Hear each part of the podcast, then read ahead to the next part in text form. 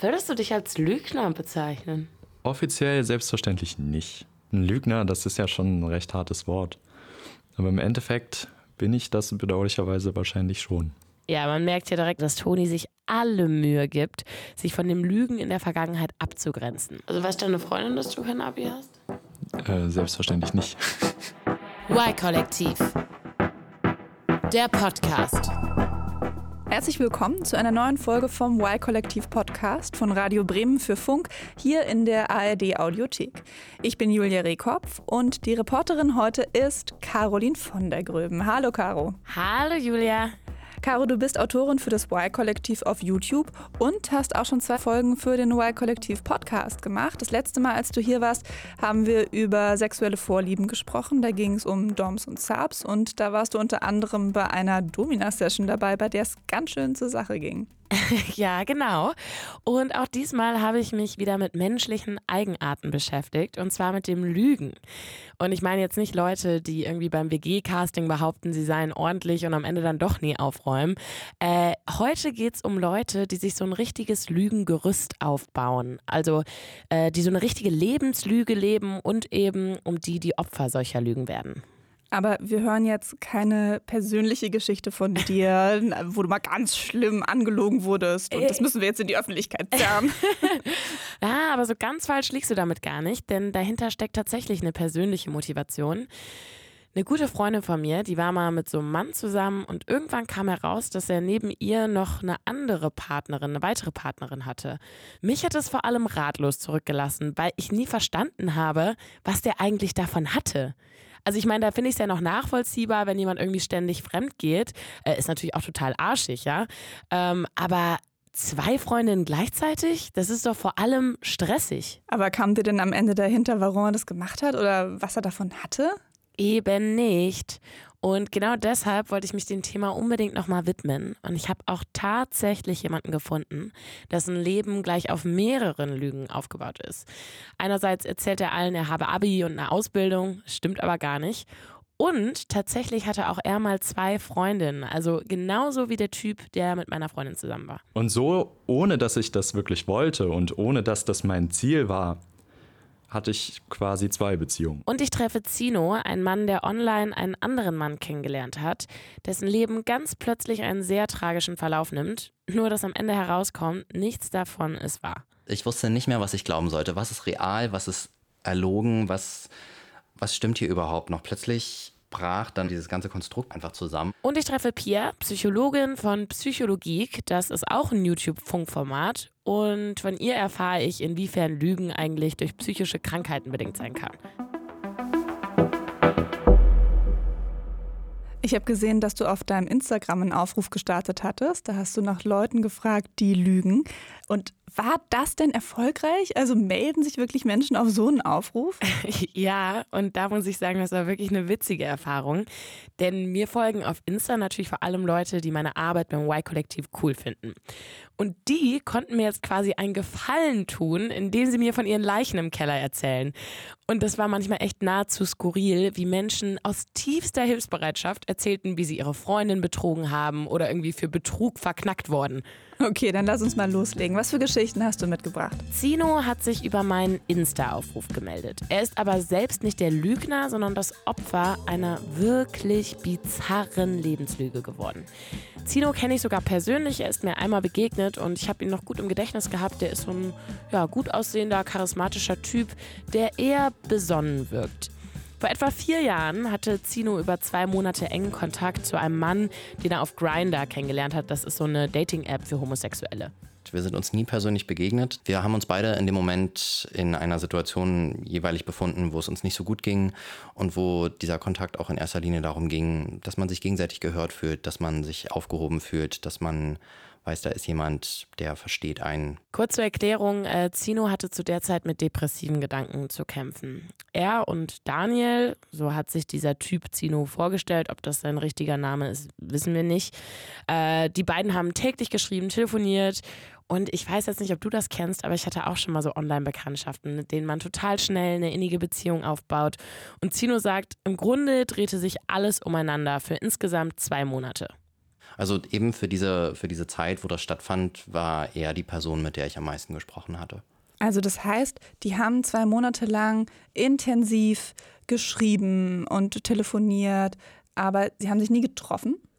Ja, also Zino sagt, es hat sich einfach irgendwie nie ergeben. Ich kann mir auch vorstellen, dass es vielleicht sogar aufregend ist, sich erstmal geistig total nahe zu kommen, ehe man sich dann das erste Mal begegnet.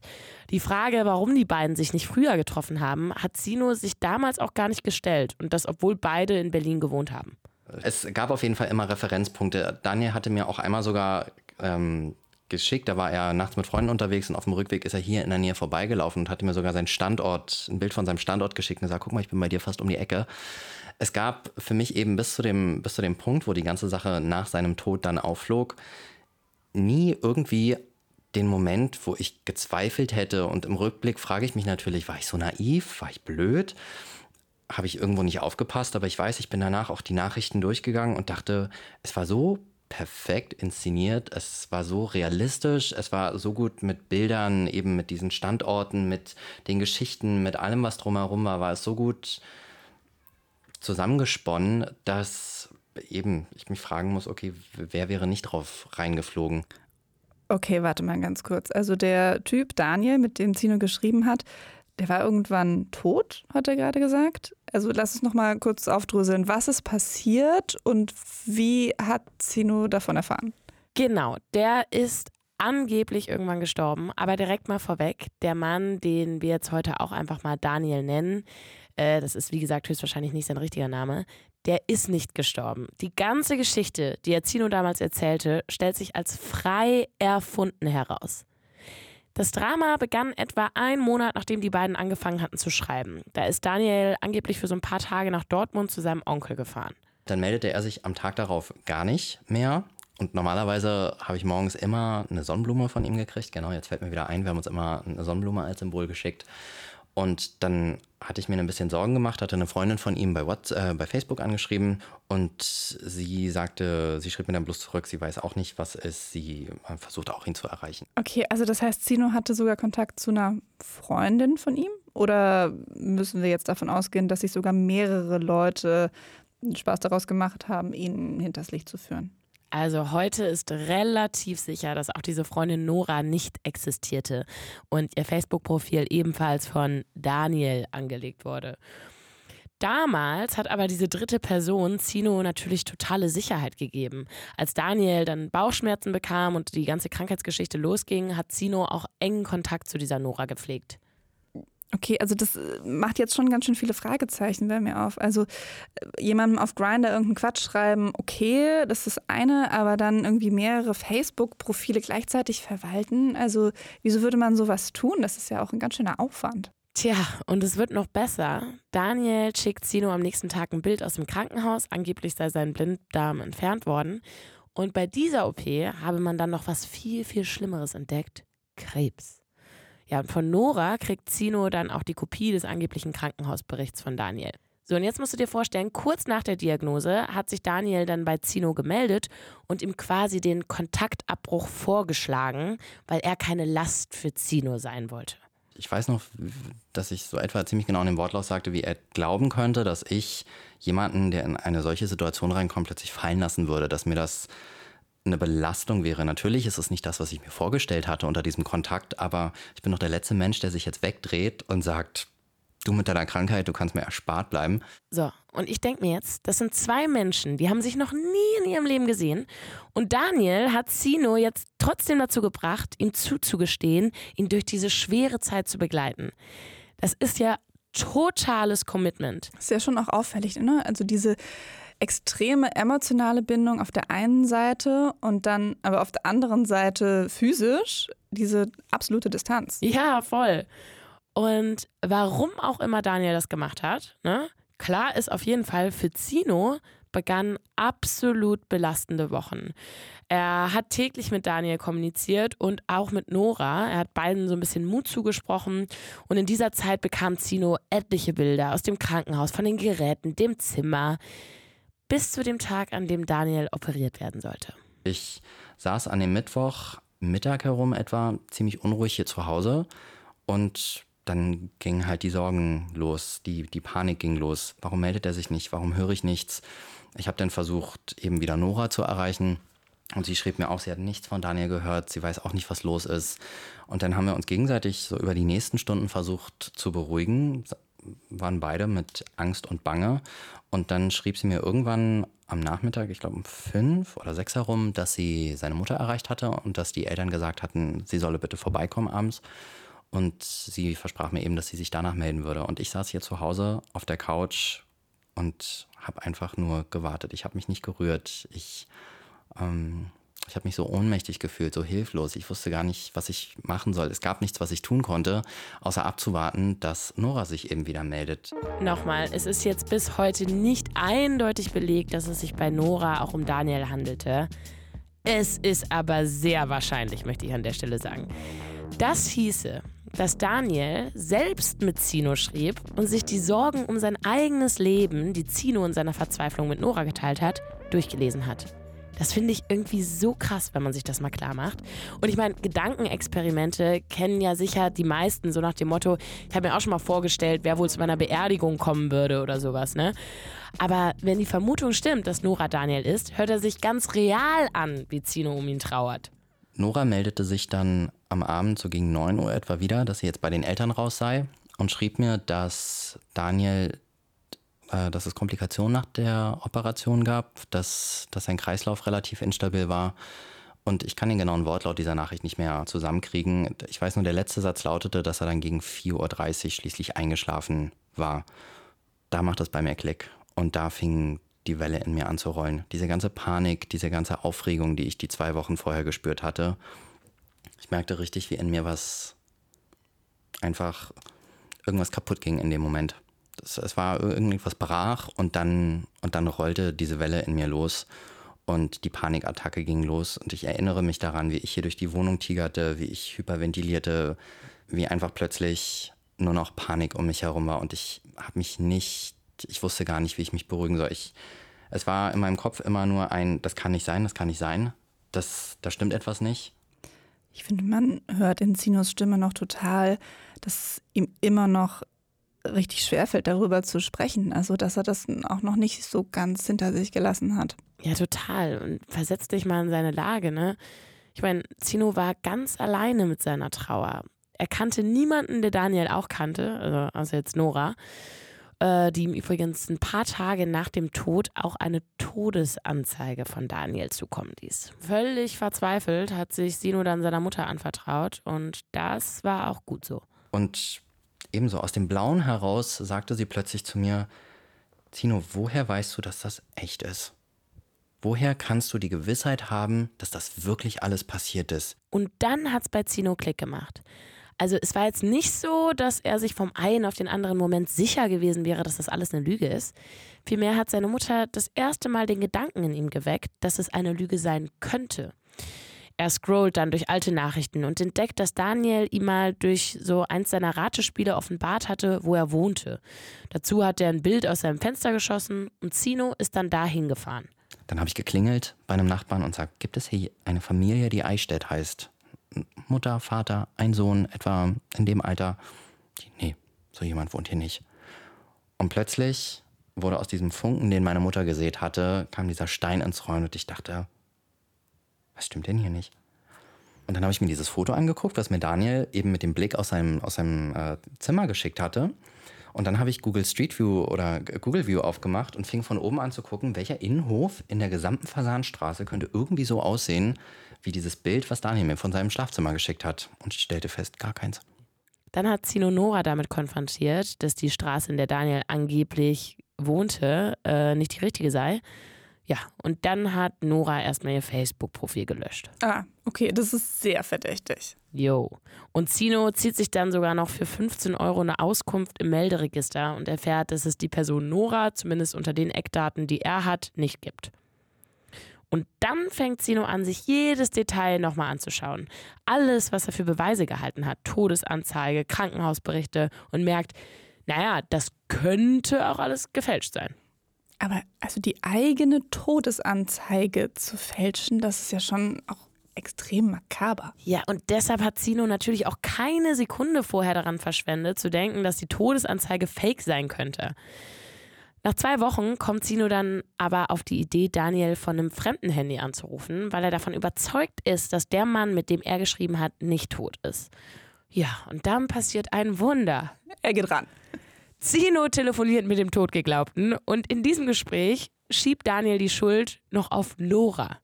Die wäre angeblich verantwortlich für die falsche Todesmeldung. Ähm, mittlerweile ist aber natürlich klar, dass auch das nicht der Wahrheit entsprach. Aber auch hier finde ich interessant, welchen fiktiven Grund Daniel angibt. Nora sei eifersüchtig auf Zino gewesen, da er besser mit Daniel befreundet war als sie. Ja, klar. Okay, das ist glaubt kein Mensch mehr. Total.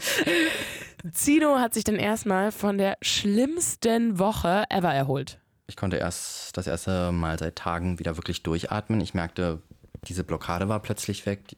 Okay, Daniel lebt, es geht ihm gut, er ist nicht gestorben.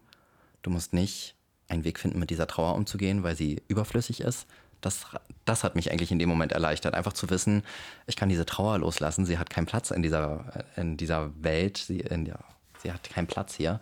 Aber wie hat er das denn jetzt gemacht mit den Bildern aus dem Krankenhaus und so? Weißt du das? Also hast du, wenn du dir jetzt nachher nochmal anguckt hast, hast du dann gesehen, naja, vielleicht war das auch nicht im Krankenhaus oder vielleicht war das nicht er?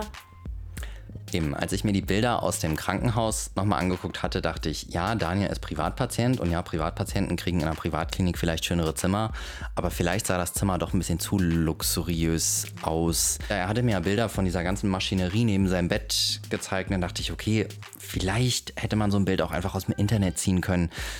Eben, wenn man will, ich wurde dann umso kritischer, dachte ich, okay, ja, wenn man wirklich will, dann kann man das Bild sich bei Google zusammensuchen, dann kann das auch eine andere Aufnahme sein. Und dann wiederum habe ich, hat er aber auch ein Foto geschickt, wo er selber nach der Operation im Rollstuhl sitzt und seine Mama ihn draußen rumschiebt.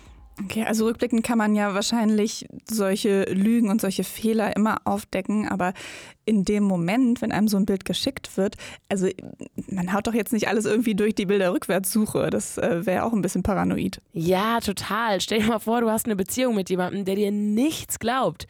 Also da wäre ich aber auch schneller weg, als dass du, ich würde mir niemals Tinder installieren sagen kannst.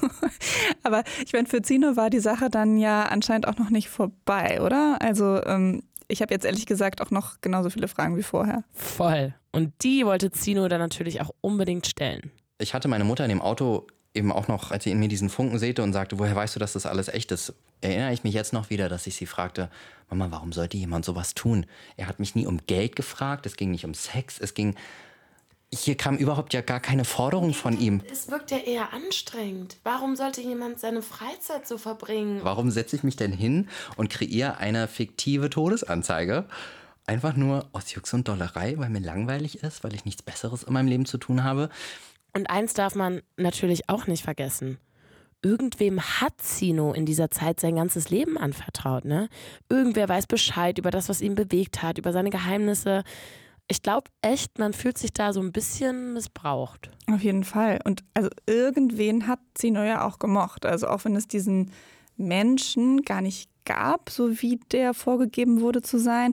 Aber also die Nachrichten, die haben ja stattgefunden und die, weiß ich nicht, die Insider mit der Sonnenblume und so, die, die waren ja in dem Moment echt und kamen halt von einer Person. Ja, ich finde das auch, wenn man sich das klar macht, das ist irgendwie so spooky. Und manchmal, wenn Zino sich zurückerinnert, merkt man auch noch, wie viel er von ihm eigentlich gehalten hat. Dann wirkt es fast so, als könne er sich an Daniel von früher noch erinnern, ohne ihn mit dem, was dann kam, in Verbindung zu bringen. Daniel war ein unglaublich smarter Mensch. Das war ja auch etwas, was mich an ihm so fasziniert hat, dass er so jung war und sich trotzdem sehr eloquent ausdrücken konnte, dass er sehr gebildet war, dass er unglaublich viel wusste, dass wir auch immer Scherze darüber gemacht haben, okay, wer von uns wird zuerst bei Günther ja auch auf dem Stuhl sitzen, weil wir wird Millionär und abkassieren ähm, mit unserem Wissen. Das muss Zino ja eigentlich wahnsinnig machen, oder? Also, dass es Daniel nicht gibt und diese Frage nach dem Warum wurde er so angelogen? Ja, total. Aber tatsächlich hat ihn die Frage dann auch so umgetrieben, dass er sich nach einem Jahr nochmal bei Daniel gemeldet hat und der hat tatsächlich geantwortet.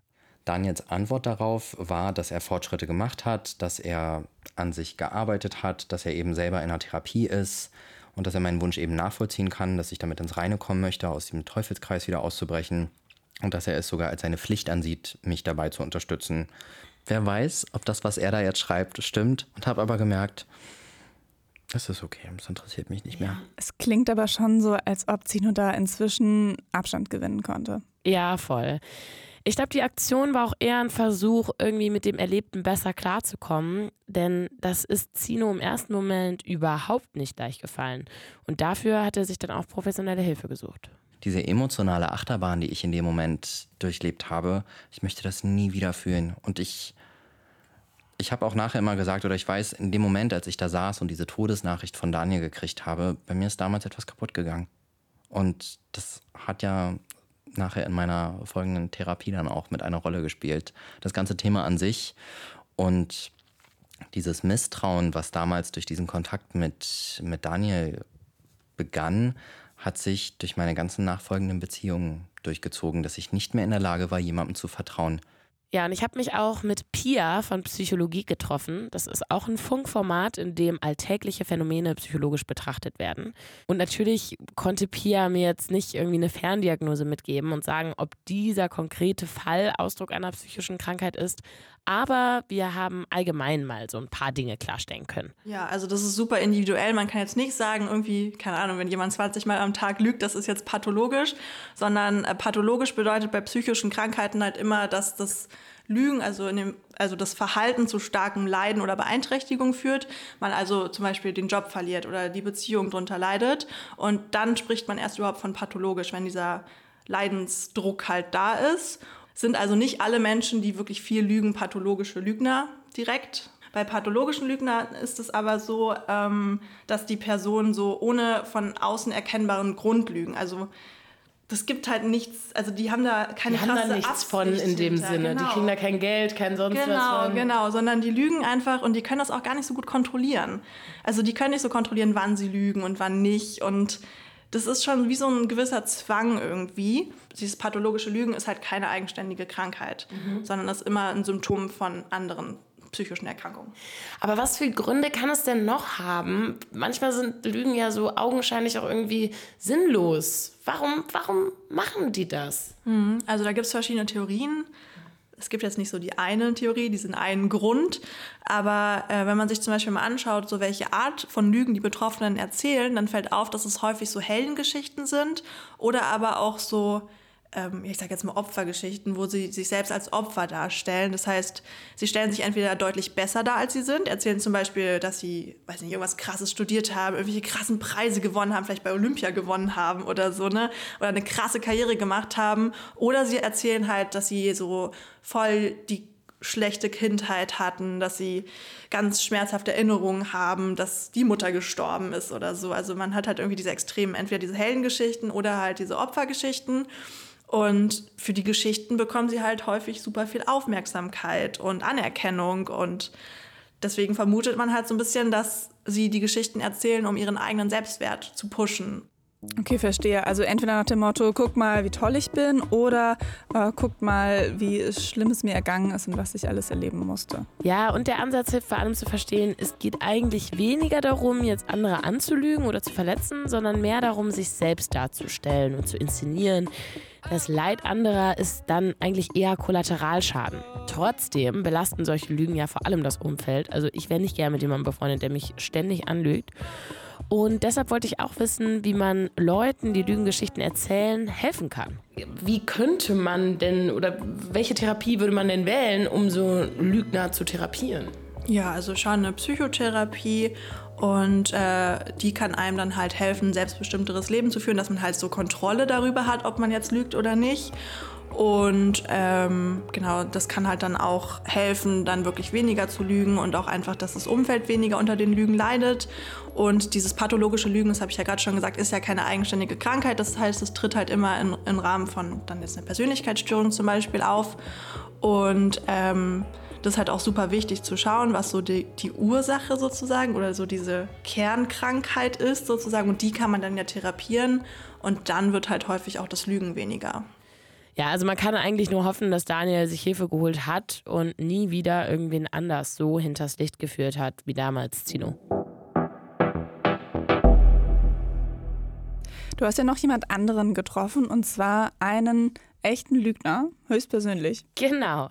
Wir nennen ihn heute mal Toni. Das ist nicht sein richtiger Name. Auch wo ich ihn in Deutschland getroffen habe, bleibt ein Geheimnis. Er ist 28 Jahre alt und die eine Geschichte, über die wir heute reden, ist auch schon fast zehn Jahre her. Das liegt allerdings auch daran, dass es natürlich nicht gerade einfach ist, Leute zu finden, die über ihre Lügen auspacken. Mit die Ton noch aktuell laufen. genau, genau. Was kannst du denn noch über Toni sagen? Was dürfen wir denn noch sagen? Ja, Toni ist ein recht gut aussehender, eher ruhiger Typ, ähm, der auf mich eher so wirkt, als hätte er so einen analytischen Charakter, als jetzt so einen Draufgänger-Charakter. Ähm, ja, und er arbeitet als Bestatter. Wir haben uns auch im Bestattungsunternehmen getroffen. Würdest du dich als Lügner bezeichnen? Na, offiziell selbstverständlich nicht. So, Lügen, also ein Lügner, das ist ja schon ein recht hartes Wort. Aber im Endeffekt bin ich das bedauerlicherweise wahrscheinlich schon. So, wenn ich drüber nachdenke, ist es bedauerlicherweise schon so. Ja, man merkt ja direkt an dem Wort bedauerlicherweise, dass Toni sich alle Mühe gibt, sich von dem Lügen in der Vergangenheit abzugrenzen. Wie glaubhaft das ist, das können wir ja später nochmal diskutieren.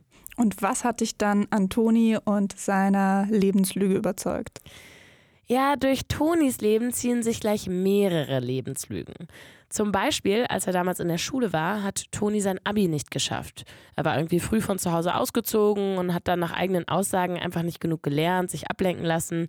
Und bis kurz vor den Zeugnissen hat er allen signalisiert, dass er sein Abi natürlich locker schaffen würde.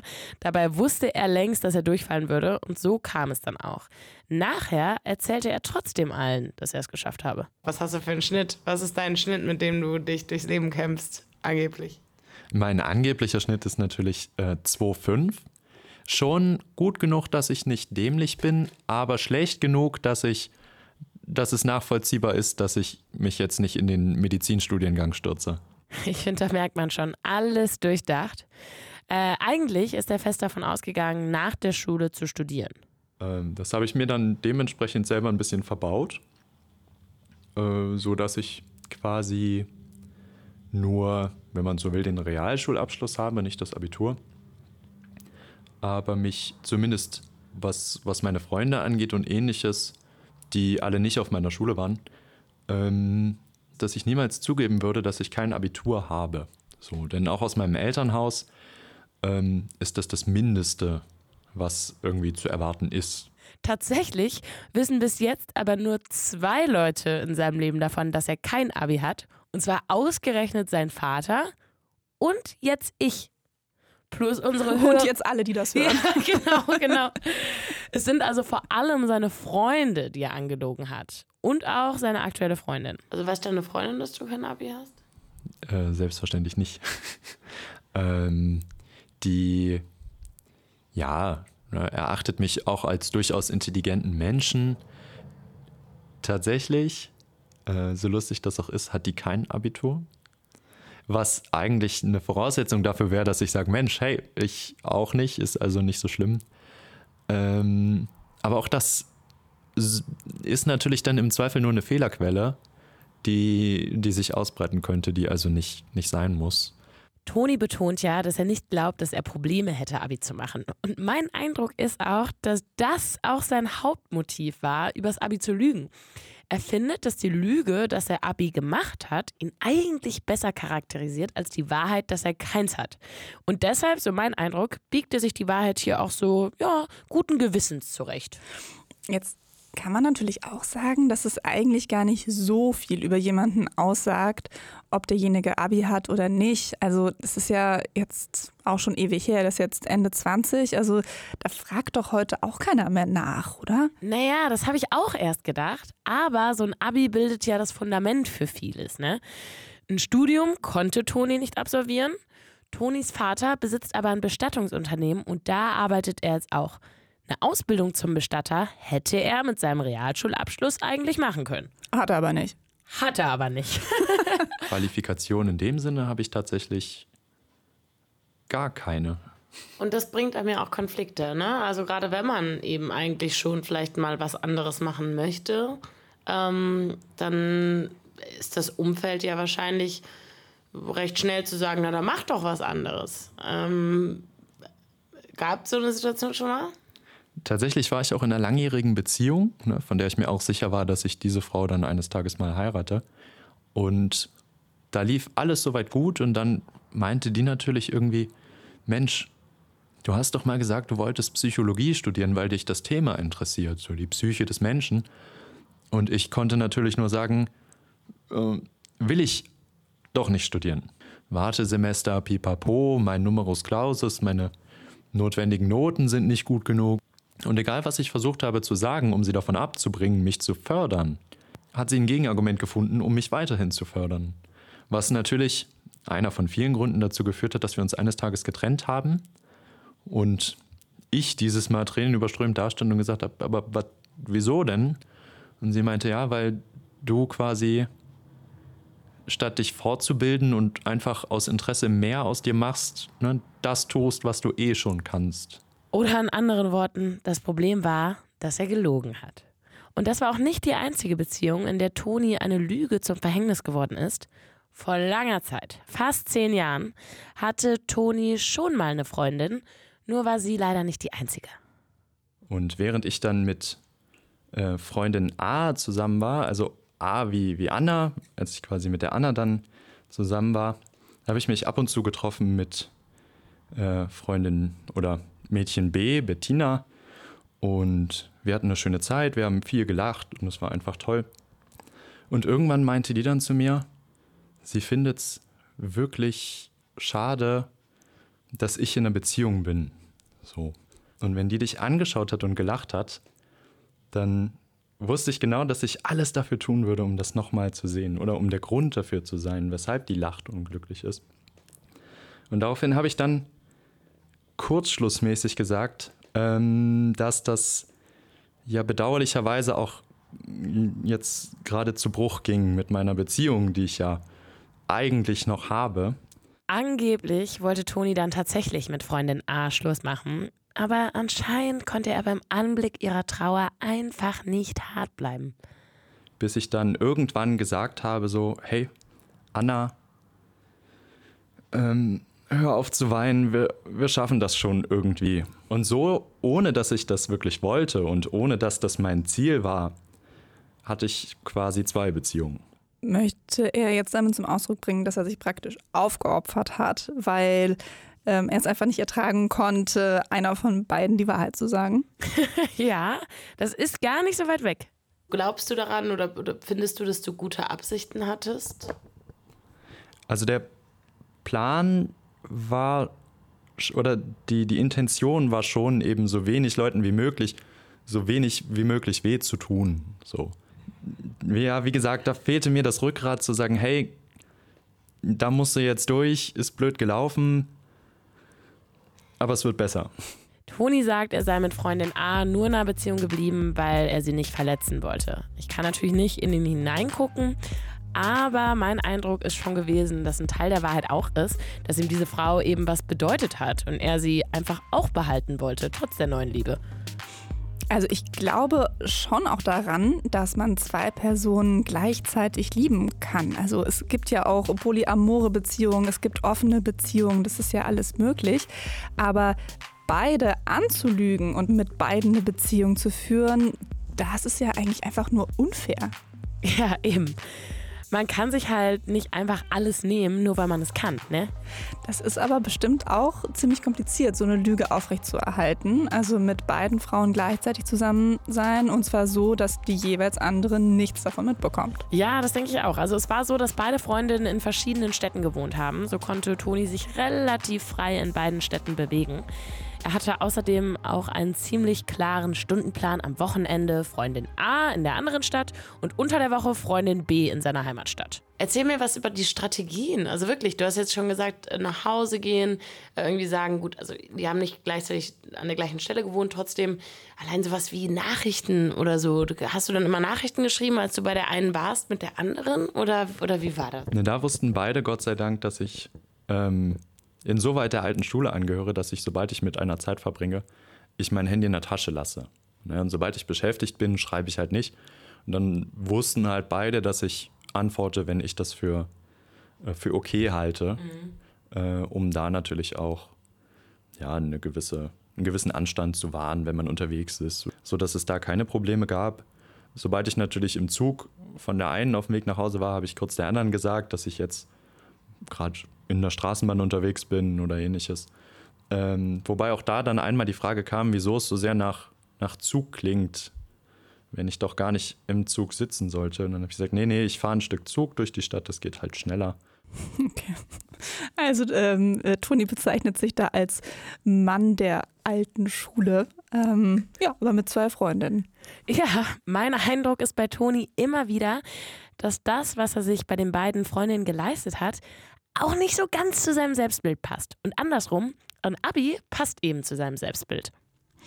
Aber er muss schon auch ganz schön abgebrüht sein für so eine Nummer. Ne? Also ich hätte schon die ganze Zeit Angst, dass es rauskommt, trotz der zwei verschiedenen Städte. Ähm, und ich meine, Social Media lässt grüßen. Also da ist ja doch die Fehleranfälligkeit sehr groß. Ähm, hatte Toni denn Mitwisser? Ja, die gab es.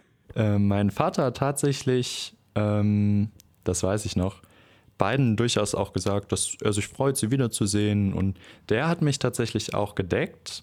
Er hat mir auch öfter dann im, im, unter vier Augen gesagt, dass das eine Sache ist, die ich schnellstmöglich mal regulieren sollte. Aber er ist mir nicht in den Rücken gefallen und unter männlichen Freunden ist das natürlich die Geschichte schlechthin. Ja, und die Möglichkeit, sich darüber zu profilieren, ist ähm, super einfach. So. Aber tatsächlich gab es da auch wenige, die gesagt haben, Mensch, du bist ein ganz schöner äh, Blödmann mit so einem Kram, sondern die das auch eher unterstützt haben. Insgesamt geht die ganze Sache ein halbes Jahr lang gut. Äh, Toni ist gerade mit Freundin A im Urlaub, schwimmt alleine im Meer, während seine Freundin sich sonnt. Und plötzlich beobachtet er ein Kind neben sich, das mit einem Gegenstand im Wasser spielt. Bei genauerer Betrachtung merkt er, es ist ein Handy und das sieht seinem auch noch relativ ähnlich. Das Handy war tatsächlich meins. Denn meine andere Freundin, die hat mir geschrieben, wie froh sie ist, dass wir das schon so zu lange genießen, die Zeit zusammen. Und dass sie sich bald freut, mich wiederzusehen. Ähm, das hat Freundin A aber nicht ganz so gerne gesehen. Hat da mein Handy natürlich dementsprechend versucht durchzubrechen, was nicht geklappt hat, weil es aus Stahl war. Und dann dementsprechend das Handy ins Meer geschmissen. Und ich bin dann ganz langsam aus dem, aus dem Meer rausgedackelt.